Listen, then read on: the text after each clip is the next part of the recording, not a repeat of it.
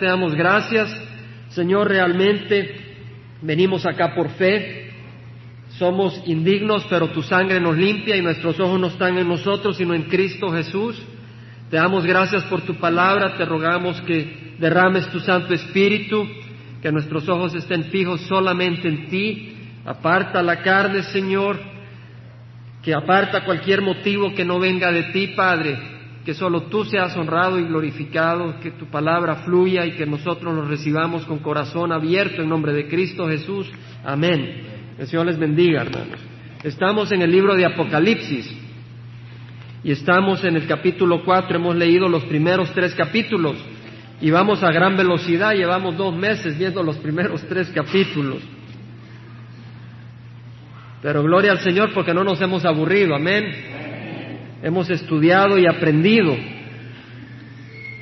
Y en el capítulo 4 del libro de Apocalipsis dice la palabra del Señor, después de esto miré y vi una puerta abierta en el cielo y la primera voz que yo había oído como sonido de trompeta que hablaba conmigo decía, sube acá y te mostraré las cosas que deben suceder después de estas. O sea que, ¿quién es el que escribe esto? Juan, el apóstol Juan, y dice, después de esto, después de esto, ¿qué quiere decir? Después de esto, sencillamente. Y al final de ese versículo dice las cosas que deben suceder después de estas. O sea, de que habían ocurrido algunas cosas que habían sido reveladas y después de estas cosas reveladas van a suceder otras. Y si vemos en Apocalipsis 1.10, vemos de que dice Juan, estaba yo en el Espíritu, en el día del Señor. Juan estaba en el Espíritu. Si tú quieres la revelación del Señor, tienes que estar en el Espíritu. Si tú andas en la carne, no vas a ver a Dios. Tú tienes que estar humillado y quebrantado para que el Señor en el Espíritu te levante y te traiga al trono celestial. Y dice, estaba yo en el Espíritu en el día del Señor y oí detrás de mí una gran voz como sonido de trompeta que decía, escribe en un libro lo que ves. Juan vio unas cosas y le dice, escribe en un libro lo que ves y envíalo a las siete iglesias, a Éfeso, Esmirna, Pérgamo, Teatira, Sardis, Filadelfia y la Odisea. Y vemos de que aquí se le revela el Señor Jesucristo como aquel que andaba en medio de candeleros. Dice, me volví para ver de quién era la voz que hablaba conmigo y al volverme vi siete candeleros de oro. Y en medio de los candeleros vi a uno semejante al Hijo del Hombre vestido con una túnica. Y aquí está, aquí se le revela a Jesucristo a Juan. Su cabeza y sus cabellos eran blancos como nieve, sus ojos como llama de fuego. Ya hemos estudiado esto. Sus pies semejantes al bronce bruñido en su mano derecha tenía siete estrellas y de su boca salía una aguda espada de dos filos. Y en el versículo 19 dice, escribe pues las cosas que has visto. ¿Qué es lo que había visto? A Jesucristo. Y había visto a Jesucristo que en su mano tenía siete estrellas y que se paseaba entre siete candeleros. Y ahora le dice, escribe las cosas que has visto y las que son. Estas cosas, las estrellas, y los candeleros son algo. Y el Señor se lo revela en el versículo 7, dice, las siete estrellas son los ángeles de las siete iglesias y los siete candeleros son las siete iglesias. El Señor le está revelando lo que es. Escribe pues las cosas que has visto y las que son y las que han de suceder después de estas cosas. Entonces Juan vio algo, vio a Jesucristo y vio algunos símbolos y el Señor le reveló lo que eran esos símbolos.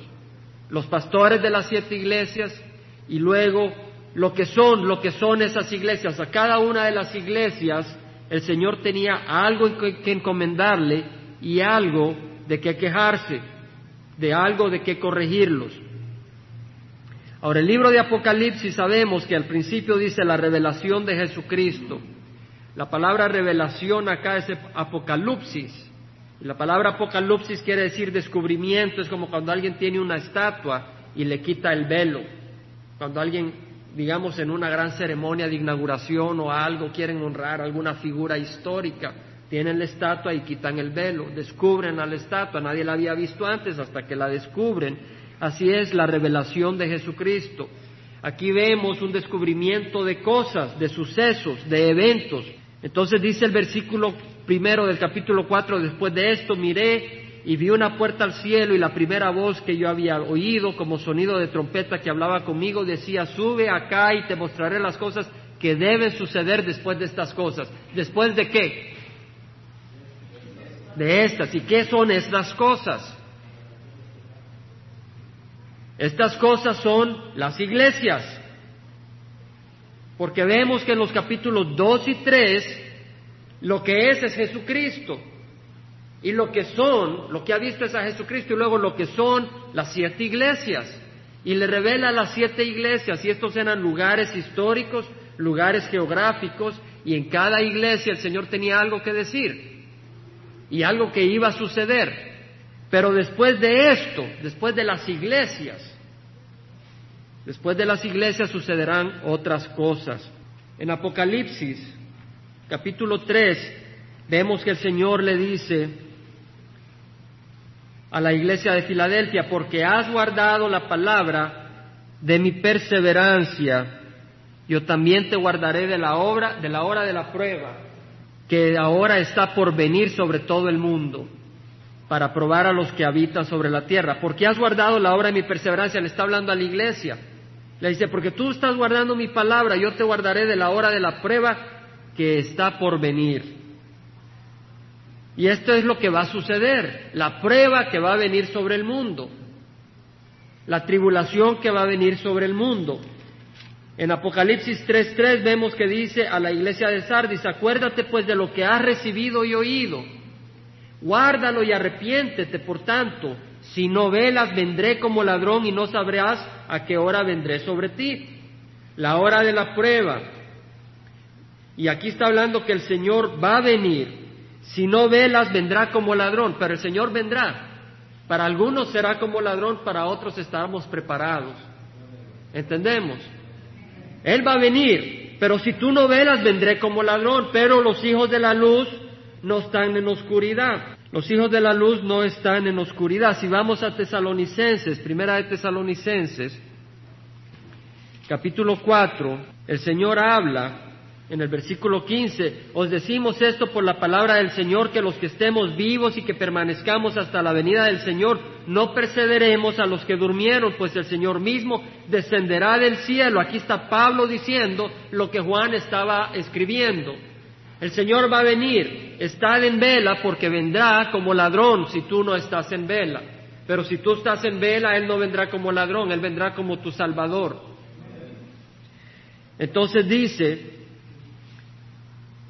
el Señor mismo, bueno, decimos esto por la palabra del Señor, que los que estemos vivos y permanezcamos hasta la venida del Señor no precederemos a los que durmieron, pues el Señor mismo descenderá del cielo con voz de mando con voz de autoridad, con voz de arcángel y con la trompeta de Dios y los muertos en Cristo se levantarán primero, entonces nosotros los que estemos vivos y que permanezcamos seremos arrebatados juntamente con ellos en las nubes al encuentro del Señor en el aire. La iglesia va a ser arrebatada. No está hablando de nadie más que la iglesia que está caminando en el Espíritu, porque dice, los muertos en Cristo se levantarán primero. 4.16, los muertos en Cristo, no todos los muertos sino que los que van a subir son los muertos en Cristo. No es una resurrección universal, es simplemente la resurrección del pueblo de Cristo, los muertos en Cristo. Ni siquiera los judíos van a ser resucitados ahí. Los que van a resucitar es la iglesia, no el pueblo judío. El pueblo judío no va a resucitar todavía. No en ese momento. En ese momento es el cuerpo de Cristo. ¿Quién es la novia de Jesucristo? Es la iglesia. Entonces los muertos en Cristo van a resucitar y por eso, por eso ya no se habla de la iglesia hasta en el capítulo 22 en Apocalipsis, porque una vez sube la iglesia vemos lo que Dios está haciendo con el mundo cuando la iglesia está en la presencia de Dios. Ahora veamos en el capítulo 5 que dice, mas vosotros hermanos, versículo 4, no estáis en tinieblas para que el día os sorprenda como ladrón, no estáis en oscuridad, hermanos, el Señor viene pronto. Y entre más se dice, muchos se acostumbran a oírlos y no están caminando preparados. Pero el Señor viene pronto. El Señor viene pronto. Las señales están por todos lados. El Señor viene pronto. Dice, no estáis en tinieblas para que el día os sorprenda como ladrón, porque todos vosotros sois hijos de luz e hijos del día, no somos de la noche ni de las tinieblas. Ponga atención para que el día os sorprenda como ladrón. Cuando el Señor venga, eso es día, luz espiritual, y no te sorprenderá como ladrón para el pueblo de Dios. Entonces vemos, hermanos, en el capítulo 4, después de esto, después de que la iglesia se ha arrebatado, y si ponemos atención es de que, ¿qué pasa? Si abre una puerta en el cielo, ahorita lo que tenía Juan era una puerta hacia el cielo o hacia la tierra, hacia, hacia la tierra. Primero tenía una puerta hacia la tierra, en el sentido que estaba viendo las iglesias. ¿Entendemos? Los primeros capítulos. Era una puerta donde podía ver las cosas espirituales aquí en la tierra. Dios tratando con su pueblo. Amén. Pero ahora le abre una puerta al cielo. Y la primera voz que yo había oído como sonido de trompeta que hablaba conmigo dice, sube acá. ¿Quién sube? Juan sube al cielo. Interesante, la iglesia sube al cielo. Y aquí Juan sube al cielo a tener una mirada. Y le dice, te mostraré las cosas que deben suceder. No es imaginación, son hechos.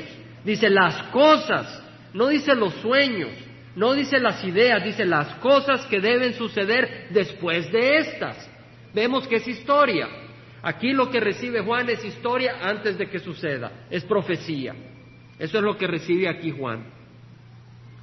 Y en el versículo 2 dice, al, al, instante estaba yo en el Espíritu y vi un trono colocado en el cielo y a uno sentado en el trono. A veces se nos olvida, hermanos, de que hay alguien que está en el trono, que está por encima de todo trono, que es Jesucristo. Amén. Y eso es importante, porque a veces estamos en las luchas espirituales, estamos en las batallas y, se nos olvida. Ahora tal vez tú no estás en la batalla, tal vez tú no estás en la lucha y no, se te, y no te llega a ocurrir eso, pero hermano, yo te digo una cosa, si tú estás buscando a Jesucristo vas a estar en medio del fuego de la batalla. Te lo digo.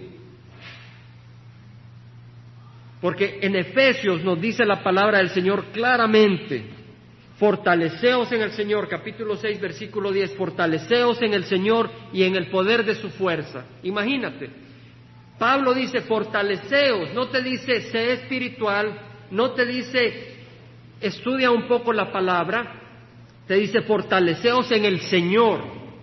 O sea, recibe toda la fortaleza que Dios te puede dar.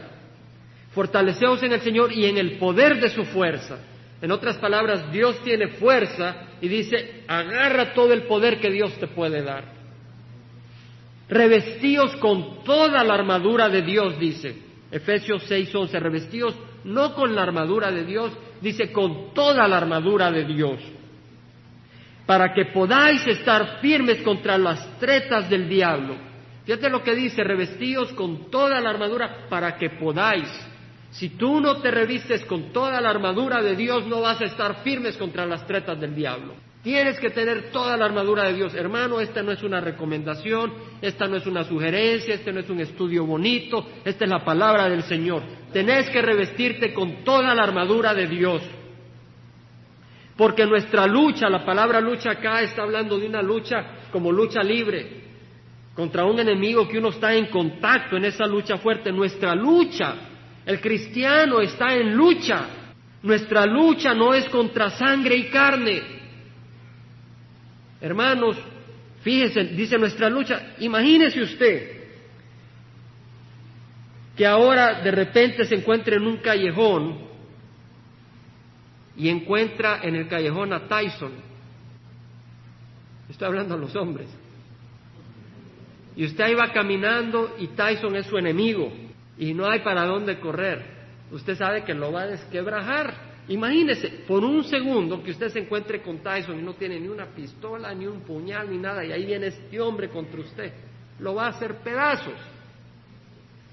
Y el Señor acá dice que nuestra lucha no es contra sangre y carne, es con un enemigo mucho más poderoso que Tyson. Y no estoy hablando bromas. Nuestro enemigo ha andado destruyendo en la tierra desde hace seis mil años. Se puede todo truco que se pueda poder conocer. tiene miles de años de conocer las debilidades del hombre y cómo destruirlo, y ha mandado a millones de millones al infierno, y ha destruido, destruido millones y millones de vidas, y ha desanimado a buenas personas con buenas intenciones y las ha destruido, y las ha anulado y las ha puesto en un, en un armario donde ya no son útiles para el Señor. Nuestra lucha no es contra sangre y carne, sino contra principados. Principados habla de príncipes, de personas que tienen autoridad. Contra potestades, habla de poderes, contra los poderes de este mundo de tinieblas. O sea, los poderes de este mundo es un mundo de oscuridad y estos poderes no son de sangre y carne, son poderes espirituales. En el trabajo, en un país, en una ciudad, las fuerzas que dominan detrás de todas estas fuerzas son poderes satánicas que están manipulando. Es un mundo de oscuridad. Contra las huestes espirituales, contra los ejércitos espirituales de maldad en las regiones celestiales. Hermano, nos está diciendo aquí el Señor que nuestra lucha es contra un ejército espiritual. Imagínense. No es simplemente contra un ángel satánico, contra un ejército de demonios. Lo digo yo, lo dice la palabra. Esto lo dice la palabra del Señor. Hermanos, no es broma. Cuando tú recibes a Cristo, cuando tú recibes a Cristo, entras en una batalla terrible. No estás solo, estás con Cristo. Pero si tú quitas los ojos de Cristo, y tú quieres luchar a tu manera la batalla, vas a ser hecho pedazos. Y el Señor te va, te va a buscar, pero si tú quieres hacerla a tu manera, pues Él no va a hacer más que dejarte y te va el enemigo destruir. Y yo te invito a que luchemos la lucha hombro a hombro en el amor de Cristo Jesús. Dice, tomad toda la armadura de Dios para que podáis resistir en el día malo tomad toda la armadura. Hermanos, se los advierto, se los advierto. El enemigo viene contra ti. Tomad toda la armadura de Dios, pero nuestras armas no son carnales. Nuestras armas son espirituales. Muy importante. Tomad toda la armadura de Dios para que podáis resistir en el día malo, o sea que viene el día malo. Tienes que poder resistir. Y habiéndolo hecho todo, o sea, aquel que hace todo lo que puede, aún después todavía hace más. Estar firmes. Por eso es importante que las hermanas se reúnan en oración y que los hermanos nos reunamos en oración y que los miércoles nos reunamos en oración. Es muy importante, hermanos. Mire lo que dice, estad pues firmes, ceñida vuestra cintura con la verdad. A veces me dicen, pues somos hermanos. Pensamos un poco distinto, pero somos hermanos. No, si tú no estás ceñido con la verdad, no eres mi hermano. Amén. Tienes que estar ceñido con la verdad, ceñida vuestra cintura con la verdad, revestidos con la coraza de la justicia. Tenemos que tener la coraza de la justicia. Ahora sabemos que el hombre es injusto y es malvado y necesitamos ser cubiertos con la sangre de Cristo. Y esa sangre de Cristo es la justicia que tenemos. Amén. Entonces, si tú no has recibido a Cristo, olvídate, ya estás hecho pedazos.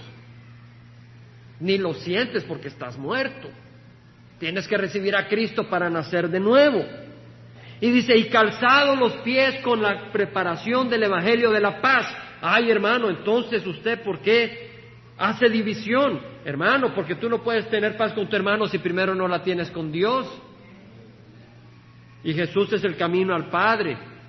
Y dice, en todo tomando el escudo de la fe, con el que podréis apagar todos los dardos encendidos del enemigo. Necesitamos el escudo. El enemigo, ahora veamos que dice, con el que podréis apagar todos los dardos encendidos del maligno. El, enemigo, el maligno te está tirando dardos. Y si te ha dado un break ahorita, tarde o temprano te los va a tirar a montones, por decenas, por docenas. La pregunta es, ¿qué estás haciendo para el momento que venga? ¿Estás descansando? Te va a hacer pedazos. tomando el escudo de la fe. Job era un hombre de fe. En el capítulo 19 del libro de Job, en el versículo 19, vemos acá a Job. Dice, entonces respondió Job a estos amigos que lo acusaban, ¿hasta cuándo me angustaréis y me aplastaréis con palabras? Sus amigos no eran consuelo. Job se sentía solo. Sus amigos no eran consuelo. Y dice, estas diez veces me habéis insultado, no os da vergüenza perjudicarme, aunque en verdad yo haya errado, mi error queda conmigo. Si en verdad os jactáis contra mí y comprobáis mi oprobio, sabed ahora que Dios me ha agraviado y me ha envuelto en su red. Job estaba siendo triturado y sufriendo y Dios era el que lo permitía, pero él no sabía el motivo. Él no sabía la razón y se sentía confundido, se sentía golpeado. He aquí yo grito violencia, pero no obtengo respuesta. Clamo pidiendo ayuda, pero no hay justicia. El pobre joven estaba clamando. Y nadie sabía excepto Dios y Satanás, con el que había hecho un trato. Pero no era un trato, sino una apuesta. Y quien salió victorioso es Dios porque Él conoce los corazones. Por eso Él nunca pierde. Me destruye por todos lados y perezco y como un árbol ha arrancado mi esperanza. ¿Quién es el que destruía a Job? Dios. Porque ¿quién le dio permiso a Satanás? Dios. Hermanos, ¿y quién destruyó a Jesucristo en la cruz? El Padre. Amén. En otras palabras, Él permitió que Jesús fuera a la cruz, lo mandó, fue Satanás quien lo crucificó, pero era Dios Padre quien lo permitió, amén. Y el Padre te permite que pases por las circunstancias que estás pasando. No le eches la culpa a Satanás, porque si Él quiere, Él impide que Satanás te haga eso. Amén. Pero Él lo permite porque tiene un bien mayor. Y dice Job, también ha encendido su ira contra mí y me ha considerado su enemigo. Se concentran aún a sus ejércitos, preparan su camino de asalto contra mí y alrededor de mi tienda acampan. Él ha alejado de mí a mis hermanos y mis conocidos están apartados completamente de mí. ¿Te ha ocurrido eso al venir a Cristo? Muchas veces vienes a Cristo y te has quedado solo, pero no estás solo, está Cristo contigo. Mis parientes me fallaron y mis íntimos amigos me han olvidado. Josué dijo, decidid ahora a quién serviráis, si a los dioses que vuestros padres, nuestros padres honraron atrás del río, o los dioses de los amorreos en las tierras a las cuales estamos entrando, en cuanto a mí y mi casa serviremos a Jehová. Y tú tienes que decidir si jugar religión o servir a Jehová. Tú tienes que decidir. Dice el versículo 17, mi aliento es odioso a mi mujer y soy repugnante a mis propios hermanos. La mujer de Job le dijo, maldice a Dios y muérete. Hasta los niños me desprecian, me levanto y hablan contra mí. Versículo 23, para no terminar, para no cubrir todo, dice, oh si mis palabras se escribieran, si se grabaran en un libro, se grabaron en un libro. Si con cincel el hierro y con plomo fueran esculpidas en piedra para siempre, fueron esculpidas en algo mejor que en cincel y en plomo, fueron esculpidas en la palabra de Dios. Yo sé que mi redentor vive.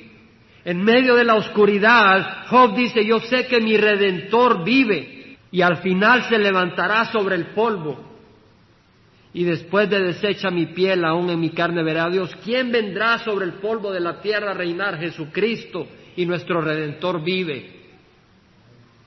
Y es el que nos va a redimir de las luchas que tenemos. Dice, al cual yo mismo contemplaré y a quien mis ojos verán y no los de otros, desfallece mi corazón dentro de mí. ¿Vive tu redentor? ¿Quién es tu redentor? ¿La cuenta bancaria? la casita que te ha comprado el Señor, el trabajo, el carrito, Jesucristo. ¿Quién es nuestro redentor?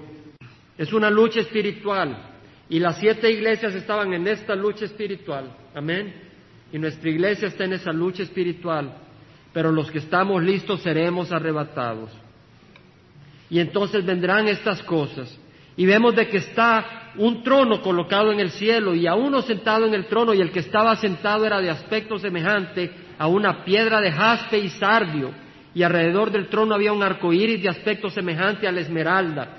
La piedra de jaspe es una piedra cristalina, clara, transparente como el diamante. O sea que el que estaba sentado en el trono tenía una como luz, como del cristal fino. Y como el sardio, el sardio es como el rubí, es de color rojizo, sangre. Me llama la atención de que el Señor, Dios, el Padre, aquí está hablando del Padre, se manifiesta como algo cristalino, un cristal perfecto. Hay perfección, hay pureza, ¿verdad? Transparencia, luz. Y el sardio, que es de color rojo sangre, me habla a mí en lo personal de la sangre que derramó su Hijo en la cruz. En el Padre, desde antes de la fundación del universo, estaba el propósito de mandar a su Hijo Jesucristo a morir en la cruz por nosotros. Y si vamos al libro de Éxodo, vemos que ambas piedras, Éxodo capítulo 28, se ocupaban en la vestimenta del sumo sacerdote. Capítulo 28, versículo 2 le dice a Moisés, y harás vestiduras sagradas para tu hermano Aarón, que era el sumo sacerdote, para gloria y para hermosura. Y en el versículo 15 dice, y harás el pectoral del juicio, obra de hábil artífice. Lo harás como la obra del éfod, de oro, de tela azul, púrpura y escarlata, y de lino fino, torcido, lo harás. Está hablando del éfod que se ponía en el pectoral, que se ponía el sumo sacerdote, y dice, Será cuadrado y doble de un palmo de largo y un palmo de ancho y montarás en él cuatro hileras de piedra. La primera hilera será una hilera de un rubí, un topacio y una esmeralda. La segunda turquesa, zafiro, diamante. La tercera jacinto, ágata, matista. La cuarta berilio, ónice y jaspe. Todas estarán engastadas en filigrana de oro. Son doce piedras preciosas. Cada piedra preciosa representaba una tribu de Israel. De manera que el sumo sacerdote cuando entraba al templo, venía representando a las doce tribus. Ahora, la primera piedra era rubí, color rojo sangre. Y la última piedra era jaspe, que son las dos piedras que vemos en el trono que ve Juan al ver la imagen de Dios. Ahora, ¿por qué es importante? Porque vemos la primera y la última. ¿Quién es el primero y el último? Jehová. ¿Quién es el primero y el último? Jesucristo. Y es interesante que la primera es la del hijo Rubén, que es el primer hijo. Y la palabra Rubén quiere decir ve un hijo. ¿Y quién es Jesucristo? El Hijo de Dios. Y la última es el último hijo de los doce de Israel. ¿Cómo se llamaba? Benjamín, que quiere decir el hijo de mi mano derecha. ¿Quién está a la mano derecha del Padre? Jesucristo. Vemos interesante las dos piedras que representan acá la luz de nuestro Dios.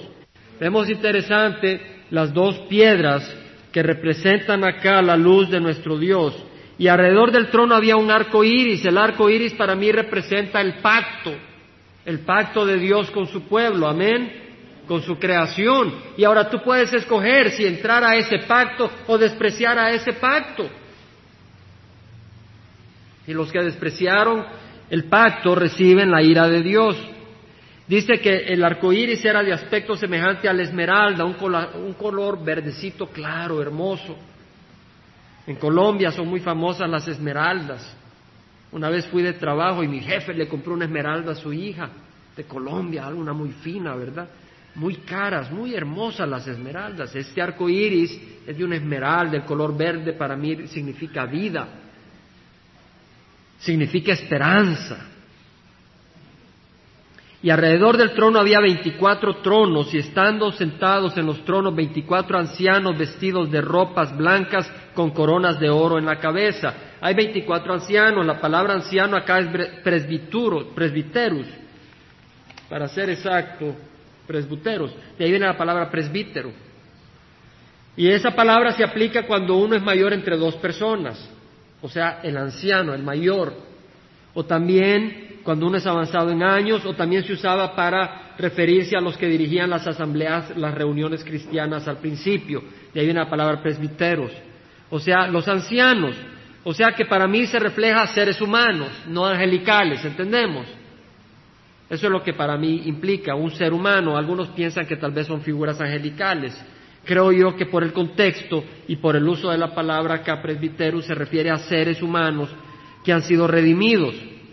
Alrededor del trono habían 24 tronos y sentados en los tronos 24 ancianos vestidos de ropas blancas. ¿Quién es el que nos hace aceptable al trono? La sangre de Cristo, Él nos limpia y somos blancos como la nieve. Y también la, la ropa blanca son las obras de justicia de los santos. Y con coronas de oro en la cabeza. La palabra corona acá es estefanos, que quiere decir la, guirnalda de victoria, distinto a diadema, que es la corona del rey. ¿Se acuerdan que estudiamos eso? Entonces acá vemos que estos ancianos tienen sus coronas de oro, de victoria, ellos han salido victoriosos. Y la iglesia de Cristo es victoriosa. A mí me duele un poco cuando a veces oigo la gente hablar mal de la iglesia, aún dentro de los círculos cristianos, y la iglesia está luchando y todo, pero nunca nos olvidemos que es la iglesia de Cristo, es el cuerpo de Cristo. Y dice que del trono salían relámpagos, voces y truenos, y delante del trono habían siete lámparas de fuego ardiendo, que son los siete espíritus de Dios. La palabra lámpara acá es distinto a la palabra eh, que aparece en el capítulo eh, primero, candelero. ¿Se acuerdan que la palabra candelero, qué es? A ver si se acuerdan. La palabra candelero es la base donde se pone un candil. Porque en ese tiempo pues no habían lámparas, no habían candelas, habían candiles que eran unas recipientes de cerámica, se ponía el aceite y se encendía y se ponían en alto, entonces había un candelero donde se ponía el candil. Entonces la iglesia es el candelero y la luz es Cristo Jesús. El Espíritu Santo es ese aceite que simboliza al Espíritu Santo y la luz es Cristo. Pero acá vemos de que son lámparas. La palabra lámpara acá es distinta a la palabra candelero. La palabra lámpara acá es lampades en griego y puede significar lámpara en el sentido de candil, pero también puede significar luz y puede significar antorcha. Yo creo que acá lo que es es antorcha, porque en el contexto dice siete lámparas de fuego ardiendo, o sea, es un fogón, ¿entendemos? No dirá una lamparita de fuego ardiendo, se refiere a, antorchas. Entonces, eh, delante del trono hay siete antorchas de fuego, que son los siete espíritus de Dios. Ahora, esta es una reflexión simbólica del Espíritu Santo. El número siete implica perfección, implica completo. El Espíritu Santo es luz, infinita. Y si necesitamos luz, el Espíritu Santo es nuestra luz. Si necesitamos poder, el Espíritu Santo es nuestra fuerza. Y dice que delante del trono había como un mar de vidrio semejante al cristal, y en medio del trono y alrededor del trono cuatro seres vivientes llenos de ojos por delante y por detrás. Vemos acá que delante del trono había un mar de vidrio semejante al cristal y en medio del trono y alrededor del trono cuatro seres vivientes llenos de ojos por delante y por detrás. Hay cuatro seres alrededor del trono. Ahora, ¿es esto un sueño o es verdad? Es verdad. Hay cuatro seres vivientes alrededor del trono, llenos de ojos por delante y por atrás.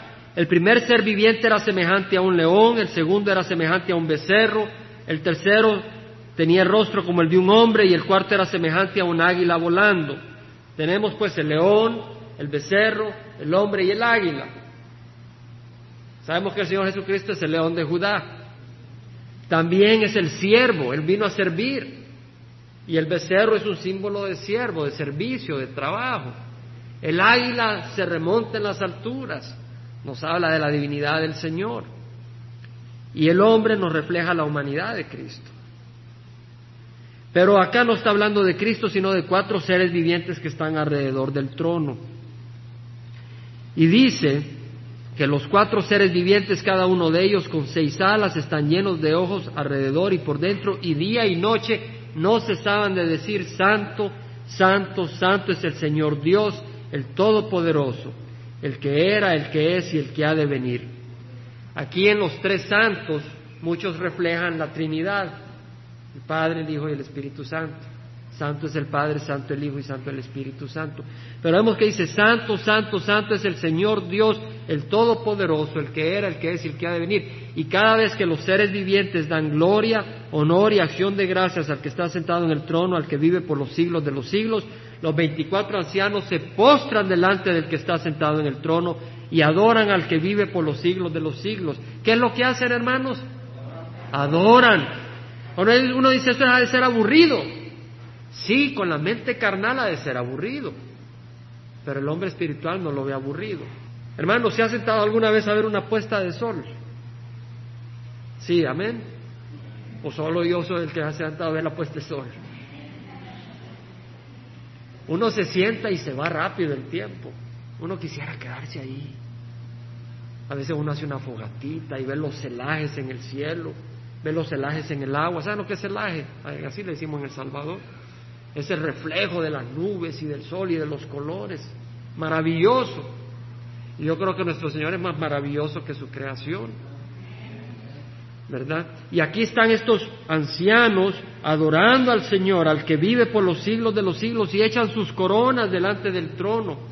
Dicen Corintios, ¿qué es lo que te, ¿quién te distingue? ¿Qué es lo que tienes que no has recibido y si lo has recibido? ¿Por qué te jactas como que si no lo has recibido? Ellos reconocen que esas coronas las han recibido del Señor y se las ponen a los pies del Señor, diciendo, digno eres Señor y Dios nuestro de recibir la gloria y el honor y el poder, porque tú creaste todas las cosas. El Señor ha creado todo, no hay nada que ha salido por evolución. Dios ha creado todo y por tu voluntad existen. Tanto el niño como el anciano existen por la voluntad de Dios y fueron creadas. Todo ha sido creado por la voluntad del Señor. Ahora es interesante, hermanos, de que acá estos hombres, estos ancianos, están adorando al Señor no por lo que les va a dar, no por las coronas, sino que lo adoran por ser Él quien es.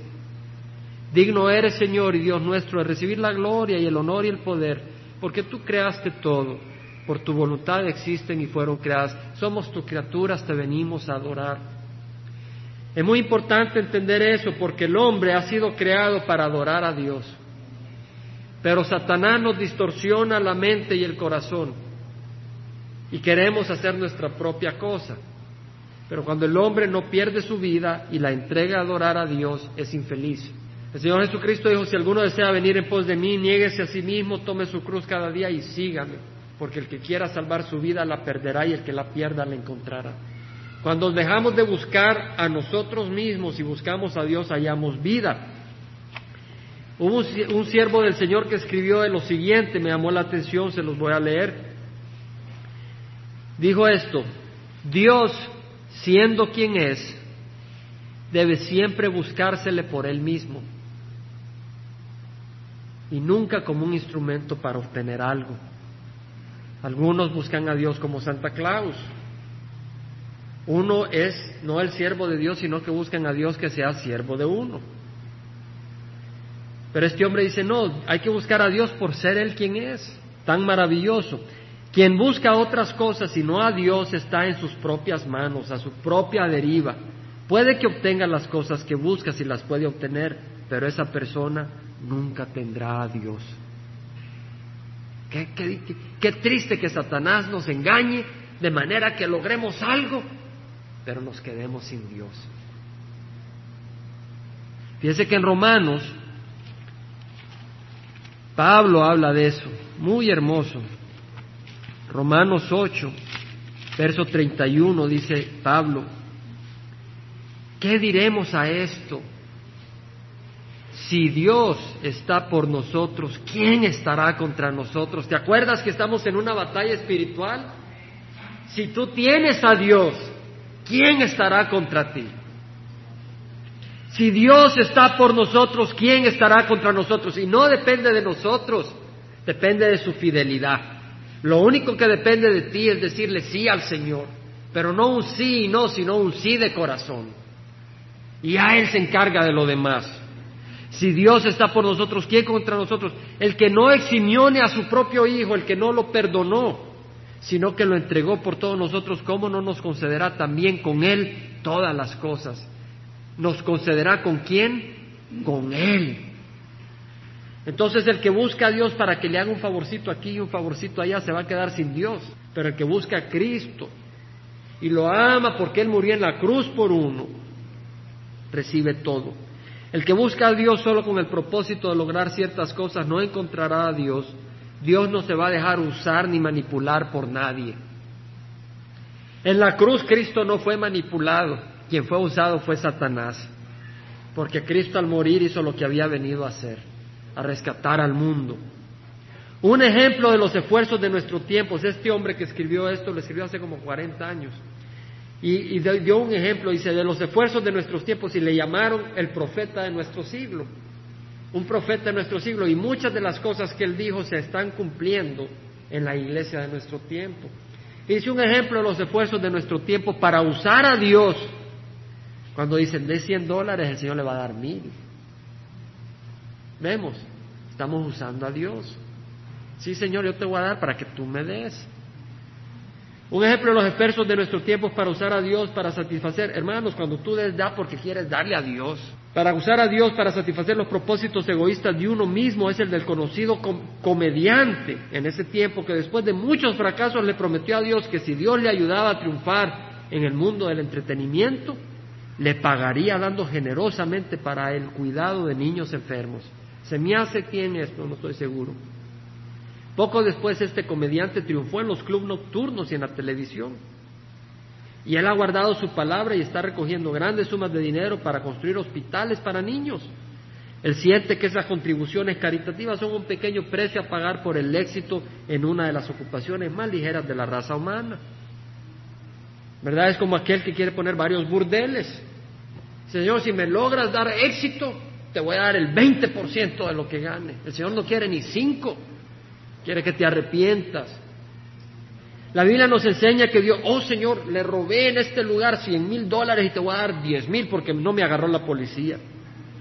La Biblia nos enseña que Dios mismo es el propósito para el cual el hombre ha sido creado. El primero y más grande mandamiento es amar a Dios sobre todas las cosas. El Señor Jesucristo le dijo al fariseo que buscó para tentarle cuál es el primer y más grande mandamiento. Le dijo, ama al Señor tu Dios con todo tu corazón, con toda tu alma y con toda tu mente. Ese primer mandamiento, ámalo, no dice, ama lo que Él te va a dar, ámalo. Pero ¿cómo lo puedes amar si no lo conoces? Busca a Jesucristo, escucha su palabra y lo amarás. El salmista en el Salmo 73 escribió algo muy hermoso que debe ser nuestra oración. Versículo 25. Salmista, refleja esta oración tu corazón 73, 25, ¿a quién tengo yo en los cielos sino a ti? Y fuera de ti nada deseo en la tierra. Fuera de ti nada deseo en la tierra. Mi carne y mi corazón pueden desfallecer, pero Dios es la fortaleza de mi corazón y mi porción para siempre. Fuera de ti nada deseo en la tierra. Esto es para memorizárselo porque he aquí los que están lejos de ti perecerán. Tú has destruido a todos los que te son infieles, mas para mí estar cerca de Dios es mi bien. Fíjese qué hermoso, no dice para mí esto es mi bien, para mí tal circunstancia es mi bien, dice para mí estar cerca de Dios es mi bien. Dios el Señor ha puesto, en, en Dios el Señor he puesto mi refugio para contar todas tus obras. El Señor Jesucristo dijo, buscad el reino y su justicia y todas estas cosas os serán añadidas. Cada regalo, escribió este hombre, es un regalo de gracia para el cristiano, para el que pone a Dios por primero. Dice, cuando el Señor te da regalos, cada regalo es un regalo de gracia, el cual por no haberse buscado ansiosamente por el regalo en sí, puede ser disfrutado sin daño. El que desea algo de tal manera que hasta tropieza y pasa por encima de Dios, ese regalo le hace daño. Pero acá dice, el que recibe un regalo de Dios porque busca a Dios, no al regalo, lo puede disfrutar sin daño. Esto incluye bendiciones simples de la vida como la salud, o tal vez una casa que Dios te da, o una familia, o amigos, o alimento, o techo, o los gozos que te traen al ver la naturaleza, la creación de Dios, son regalo de Dios y no te van a hacer daño porque estás buscando a Dios sobre todas las cosas. Pero el esfuerzo por encontrar estos tesoros, estos esfuerzos desmedidos de la humanidad, aparte de Dios, ha sido la mayor actividad de la humanidad a través de los siglos y ha sido la carga y el enemigo del hombre. Dios desea de que le amemos por ser quien Él es, sin ninguna otra razón escondida, confiando que Él satisfaga nuestras personas. Había mucho más que compartir de la parte del libro de Apocalipsis, de, estos de, este, de este capítulo 4. Voy a mencionar nada más que la visión de Dios que tuvo Juan, también Ezequiel la tuvo. Ahora, ¿dónde estaba Juan cuando tuvo esta visión? ¿Estaba en Jerusalén? ¿En dónde estaba? En la isla de Patmos. No estaba en Jerusalén, estaba en, una, en una islita de roca pequeña cerca de, la, cerca de la ciudad de Éfeso. ¿Y quién se le reveló? Dios. Vio la puerta al cielo. Y en Ezequiel, si tiene la Biblia, en el capítulo 1, aparece también que a Ezequiel en el exilio, dice, sucedió que en el año 30, al quinto día del cuarto mes, estando yo entre los desterrados junto al río Quebar, los cielos se abrieron y vi visiones de Dios. ¿Dónde estaba Ezequiel? Estaba desterrado, estaba en Babilonia y vio a Dios. Los cielos se abrieron, no estaba en Jerusalén. Hermanos, no es a donde estemos, es en donde está nuestro corazón. Ahí vamos a ver a Dios. Jesucristo dice, le dijo a la mujer samaritana, ustedes eh, la mujer samaritana le dijo, ustedes adoran en Jerusalén, nosotros creemos que debemos de adorar en el monte.